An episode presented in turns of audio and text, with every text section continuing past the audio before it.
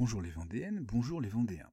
Pour cette nouvelle chronique, je vous propose, pour une fois, de vous parler d'une célébrité bien vivante. Un Vendéen à la renommée internationale, ailleurs qu'il y a quelques mois, peu de Français auraient pu vous dire de qui il s'agissait. Aujourd'hui, nous allons nous intéresser à la vie et la carrière de Cyril Gann, ce Lyonnais de 32 ans devenu en quelques années l'une des stars mondiales des combats de MMA, les Mixed Martial Arts, en français les arts martiaux mixtes. Et pour commencer, intéressons-nous quelques instants à cette discipline de combat étonnante qui est aujourd'hui l'une des plus médiatiques au monde, les MMA. Mélange d'arts martiaux, de lutte et de boxe, ce qu'on appelait à une époque le free fight est apparu dans les années 80 aux États-Unis. C'est l'un des sports de combat les plus violents. Si les combattants n'ont pas le droit de frapper l'adversaire dans les parties génitales, de tirer les cheveux, de mordre ou de crever l'œil de leur adversaire, ils peuvent donner des coups de genoux, des coups de coude et des coups de pied au visage. Au MMA, le ring est une cage appelée l'octogone. Ce sport n'a été légalisé en France qu'en 2020, même si des clubs et des salles existent depuis une vingtaine d'années. Mais venons-en à Cyril Gann. Comment ce Vendéen, ancien vendeur de meubles, est-il devenu l'un des plus redoutables et redoutés combattants de l'UFC, l'organisation la plus prestigieuse de l'univers MMA, alors qu'il ne combat officiellement que depuis 2019 Cyril est né à La Roche-sur-Yon en avril 1990 et grandit dans le quartier de la Garenne.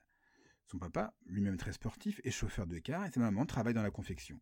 Cyril est le petit dernier de la famille Gann, il a un grand frère et une grande sœur. Pas bagarreur pour un sou, il est plutôt attiré par le foot et le basket, mais sans songer réellement à faire carrière.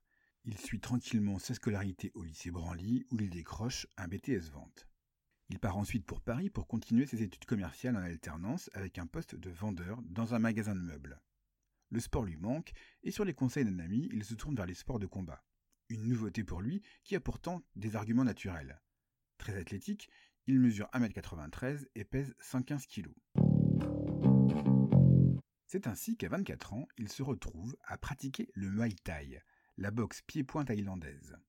En loisir, pense-t-il.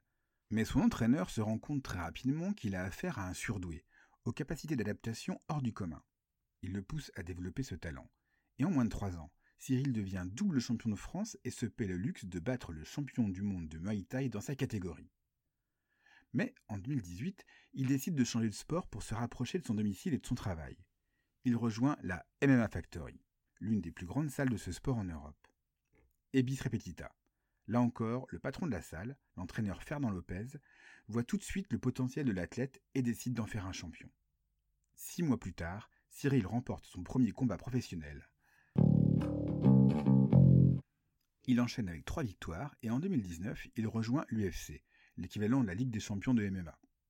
Dès son premier combat, il fait les étincelles en bloquant au sol son adversaire au premier round. Une victoire par soumission en termes techniques. Les experts encensent son intelligence tactique celui que l'on surnomme désormais Bon Gamin en raison de son état d'esprit, remporte les sept combats suivants, et en particulier celui qui l'oppose au champion américain Derek Lewis, à Houston, en août 2021. Il devient alors le numéro 2 de ce sport et gagne le droit de disputer son titre de champion du monde des poids lourds à la méga star de la discipline, le Camerounais Francis Ngannou. Le combat a lieu le 21 janvier 2022 et pour la première fois en deux ans, 8 si l'on compte la carrière en Muay Thai, Cyril doit s'incliner sur décision des juges. Cyril reste donc momentanément le dauphin de MMA. Un dauphin de 115 kg, je vous le rappelle. C'est tout pour aujourd'hui. Je vais faire quelques pompes. C'était Sébastien de la page Facebook Le Saviez-vous Vendez.